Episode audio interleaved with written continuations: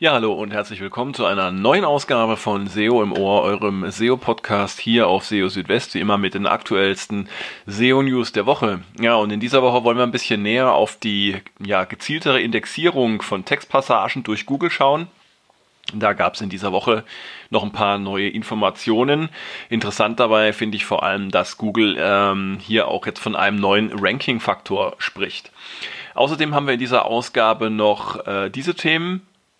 Google braucht lange, um Qualitätsverbesserungen auf Websites zu verarbeiten. Google Core Web Vitals können nicht immer auf URL-Ebene bestimmt werden. Google rät sich Empfehlungen von SEOs anzuschauen, wenn es um EAT geht. Der von Google berechnete PageRank reicht von 0 bis 65.535 und Indexierungsprobleme bei Google sind seit mehreren Tagen behoben. Ja, all das in dieser Ausgabe von SEO im Ohr und fangen wir gleich einmal an mit der Titelmeldung. Und zwar hat uns das ja schon eine Weile beschäftigt. Es geht um die gezielte Indexierung von Textpassagen ähm, durch Google, die ja jetzt angekündigt wurde und die äh, im nächsten Monat auch tatsächlich in Kraft treten soll und laut Google 7% aller Suchanfragen betreffen soll. Und genau, zu diesem ähm, Update, Indexierungsupdate, gab es jetzt einige Neuigkeiten, die Google über sein Konto Search Liaison über Twitter verbreitet hat. Und ähm, ja, zunächst einmal wird noch ein bisschen was über den Hintergrund ähm, erzählt, denn äh, ja, normalerweise verwendet Google den kompletten Inhalt von Webseiten, um zu bestimmen, ob sie für bestimmte Suchanfragen relevant sind. Ähm, es ist aber nun mal so, dass manche Seiten ziemlich lang sind und ähm, dort teilweise auch äh, verschiedene Themen miteinander vermischt werden so dass dann tatsächlich die ähm, Relevanz von einzelnen Passagen verwässert werden kann. Und äh, ja, mit Unterstützung der neuen Technologie will Google dann äh, tatsächlich äh, die relevantesten Passagen äh, jeweils zu Suchanfragen äh, besser erkennen und äh, verstehen als vorher. Und das kann dann auch dazu beitragen, dass Inhalte erscheinen in den Suchergebnissen, die bisher ähm, bei der kompletten Betrachtung von Seiten ähm, als nicht relevant gewertet wurden. Man muss sagen, bei der ausschließlich komplett, äh, kompletten Betrachtung von Seiten denn äh, Google wird auch weiterhin ähm, Webseiten komplett indexieren. Das war ja auch noch so eine Frage, ob Google jetzt tatsächlich nur noch Teile von Seiten indexiert. Das ist aber nicht der Fall. Es werden also tatsächlich weiterhin die Seiten komplett indexiert, auch mit ähm, allen Informationen, die darauf enthalten sind. Aber es ist zusätzlich eben möglich, ähm, einzelne Passagen dann nochmal speziell zu indexieren. Und das Ganze kann dann auch, ähm, wie es Google auch schreibt, tatsächlich auch ein zusätzlicher Ranking-Faktor für die betreffenden Seiten werden. Ähm, ja, was könnt ihr tun als Betreiberin, Betreiber von Websites, äh, äh, um euch darauf vorzubereiten? Laut Google gar nichts. Ähm, lediglich ähm, äh, sich darauf zu konzentrieren, großartige Inhalte, wie es heißt, bereitzustellen, sei der richtige Weg. Und in diesem Zusammenhang verweist Google auch noch auf den eigenen Beitrag, der da lautet, erstklassige Websites erstellen. Entschuldigung. Und ja, da findet ihr auch noch einige Informationen und Tipps, wie man eben aus Google-Sicht ähm, gute Websites und gute Inhalte erstellen kann ja, spannend. Bleiben wir mal äh, auch ähm, gespannt, wie sich das dann tatsächlich auf die Suchergebnisse auswirken wird, auf die Darstellung der Suchergebnisse und natürlich auch auf die Rankings. Apropos Rankings, die Qualität von äh, Inhalten und von äh, Webseiten ähm, spielt ja eine große Rolle, wenn es um äh, gute Platzierungen in der Suche geht. Und wenn man nun für die eigene Website umfassende Qualitätsverbesserungen durchgeführt hat und da viel Arbeit reingesteckt hat, dann sollte man geduldig sein und nicht erwarten, dass dann äh, relativ schnell nach ein paar Tagen schon sich Auswirkungen auf die Suchergebnisse oder auf die Rankings zeigen. Das Ganze braucht tatsächlich Zeit. Ähm, es wurde jetzt in den äh, Google Office Hours vom 16. Oktober ähm, erklärt und ähm, ja, es gibt laut äh, Google oder laut John Müller in dem konkreten Fall viele Algorithmen, ähm, die sich auf die Qualität beziehen und ja, für die Verarbeitung gibt es aber keinen äh, festen Zeitrahmen. Wenn Google feststellt, dass sich Probleme nicht auf einzelne Seiten, sondern auf größere Bereiche ähm, einer Website beziehen, äh, dann muss Google eben nach dem Beheben der Probleme auch größere Teile der Website neu verarbeiten. Um zu erkennen, dass die Probleme nicht mehr bestehen. Und sowas passiert eben laut äh, Google nicht über Nacht und auch nicht innerhalb von einer Woche, sondern eher innerhalb von zwei, drei, vier oder sogar fünf Monaten. Das heißt also, wenn ihr Arbeit in die Qualität eurer Website gesteckt habt, dann ähm, habt Geduld und ihr müsst mitunter ein paar Monate warten, bis ihr dann tatsächlich auch Ergebnisse oder Veränderungen der Ergebnisse sehen könnt. Zum Thema Google Core Web Vitals gibt es auch wieder was Neues. Und äh, das ist ja relativ spannend, weil ähm, diese Core Web Vitals ja ähm, in die Rankings einfließen werden ab dem nächsten Jahr, wenn Google das Page Experience Update ausrollen wird. Genauen Termin dafür haben wir noch nicht. Und Google hatte ja auch mitgeteilt, dass ein halbes Jahr, äh, bevor das Ganze dann stattfindet, auch nochmal eine Mitteilung erfolgen wird. Wie dem auch sei, ähm, ihr könnt euch auch jetzt schon ähm, entsprechend darauf vorbereiten, indem ihr eben äh, auf die Optimierung der sogenannten Core Web Vitals Wert legt. Das sind Kennzahlen, die Google als äh, wichtig erachtet in äh, puncto äh, User Experience. Da spielt zum Beispiel die Ladezeit eine Rolle, die Interaktivität einer Website beim Laden oder nach dem Laden und auch äh, die ähm, optische Stabilität, also äh, im Punkto Verschiebungen von Elementen während des Ladens. Und ähm, in der Google Search Konsole kann man jetzt auch schon ähm, sehen, wie äh, Google die Core Web Vitals äh, sieht für eure Website. Und ähm, ja, Google wird ähm, für die Bestimmung der Core Web Vitals dann auch, ähm, wenn es dann soweit ist, auf reale Nutzerdaten zugreifen und zwar auf den Chrome User Experience Report. Allerdings ist es jetzt so, dass in diesem äh, Chrome User Experience Report nicht für jede URL, also für jede einzelne Seite auch genügend Daten vorhanden sind, denn äh, dazu müsste entsprechend auch erstmal müssten genügend Besucher stattgefunden haben auf den betreffenden Seiten. Und so kann es also durchaus sein, dass Google die Core Web Vitals nicht auf Seitenebene bestimmen kann für alle Seiten beziehungsweise für alle URLs. Und in diesem Fall werden dann ähm, ähnliche Seiten oder Seiten, von denen Google annimmt, dass sie ähnlich sind, ähm, zusammengefasst, gruppiert. Und ähm, das könnt ihr jetzt auch schon sehen, wenn ihr in den Bericht zu den Core Web Vitals reinschaut in der Search-Konsole dann seht ihr, wenn ihr die Ergebnisse für eine URL euch anschaut, in der rechten Spalte dann auch eine Reihe weiterer URLs, ich glaube maximal 20 sind es, ähm, die dann in die ähnliche Bewertung reinfallen, beziehungsweise die Google als ähnlich betrachtet hat.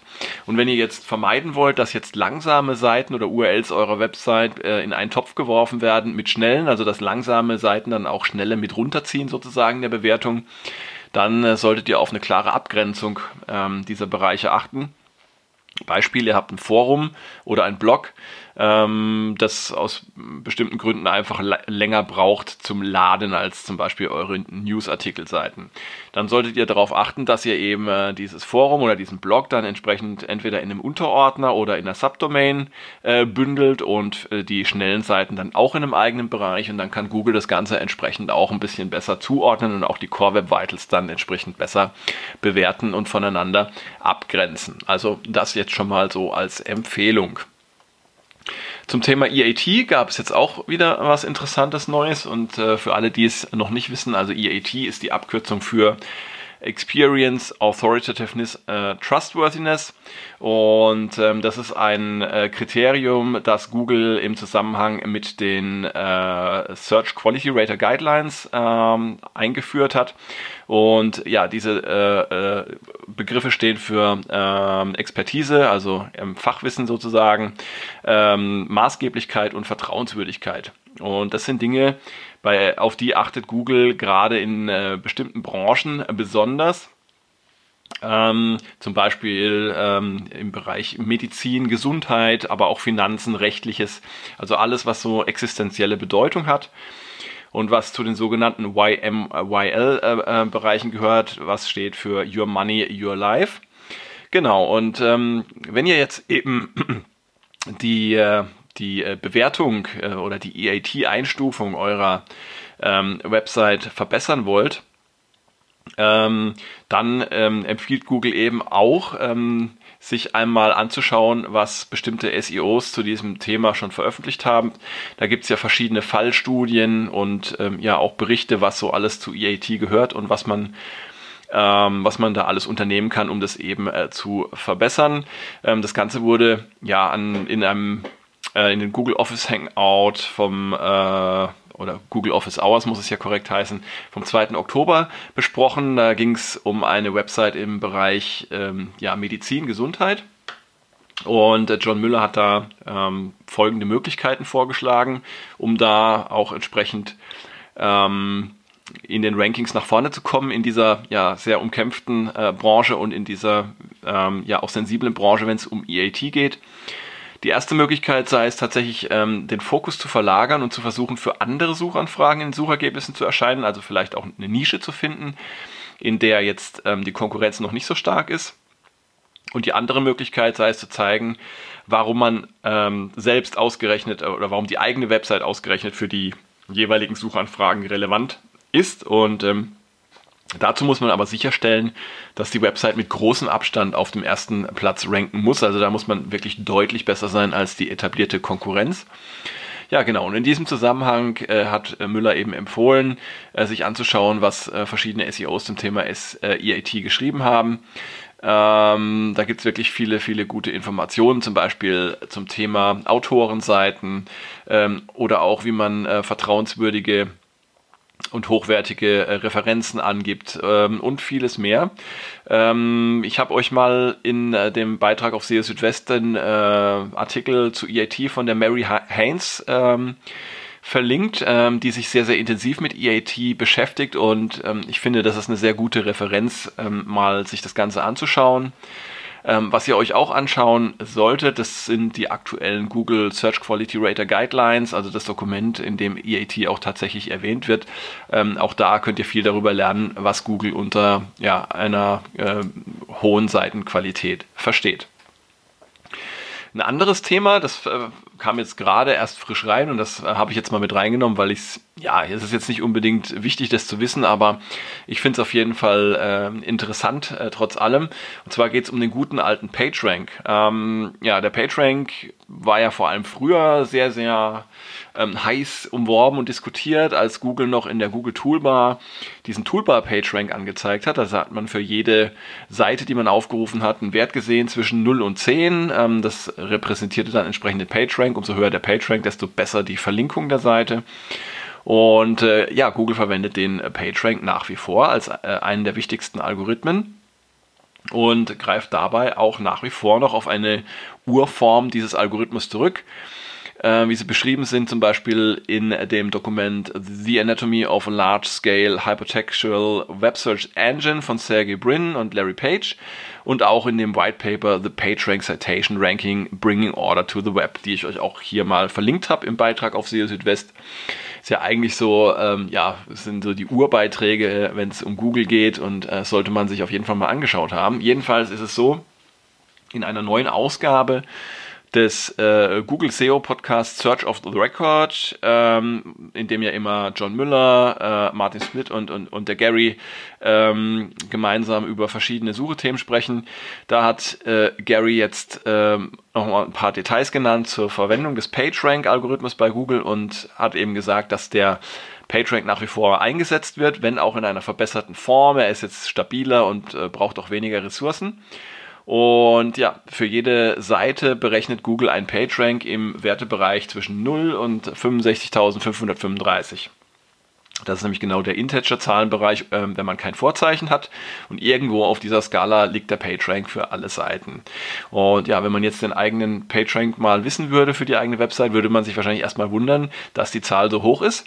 Ähm, ja, aber es wäre denke ich mal, spannend, so ein paar Beispiele zu sehen tatsächlich. Jedenfalls ähm, eine Empfehlung gab äh, Gary dann auch noch und zwar ähm, hat er nochmal betont, dass viele minderwertige äh, Links äh, immer noch einen geringeren Einfluss auf den PageRank haben als wenige hochwertige Links. Und das sollte nochmal als Warnung dienen, äh, ja, keine äh, schlechten oder billigen Links zum Beispiel aus Linkfarben oder so zu kaufen. Genau. Ja, und zum Schluss noch eine gute Nachricht. Und zwar hat äh, Google mitgeteilt, dass die aktuellen Indexierungsprobleme, ähm, ja, dass die schon seit äh, der vergangenen Woche ähm, behoben sind. Und äh, ja, es gab ja da zwei Probleme. Es gab einmal ein Problem mit äh, der Indexierung von mobilen URLs und dann noch ein Problem mit der falschen Zuweisung von Canonical URLs. Die, ja, die mobilen URLs, die waren schon länger wieder behoben und jetzt sind auch die Canonical URLs wieder, wieder hergestellt. Ich glaube, äh, wenn ich das richtig sehe, zumindest 99 Prozent äh, sollen es gewesen sein, die wiederhergestellt waren zu dem Zeitpunkt, als Google das veröffentlicht hat, am 20. Äh, Oktober. Genau, also von daher sollte da wieder alles passen. Was nach wie vor nicht funktioniert, ist das manuelle Einreichen von URLs äh, zum Indexieren über Google Search Konsole. Ich habe es gerade eben nochmal probiert, also das ist nach wie vor gesperrt. Ähm, sollte aber laut Google auch ein paar Wochen dauern, also da müssen wir wahrscheinlich noch ein bisschen äh, Geduld haben. Ja, und damit ähm, ist die aktuelle Ausgabe von SEO im Ohr auch schon wieder äh, beendet. Ich freue mich, dass ihr eingeschaltet habt, dass ihr dabei gewesen seid. Und ja, wünsche euch ein schönes Wochenende beziehungsweise eine schöne Woche, je nachdem, wann ihr das jetzt hört. Und schaut auch gerne regelmäßig weiter auf SEO Südwest vorbei. Jeden Tag für euch gibt es da die aktuellsten SEO-News ähm, und äh, News rund um Google, Bing und Co. Bis dahin macht's gut. Ciao, ciao, euer Christian.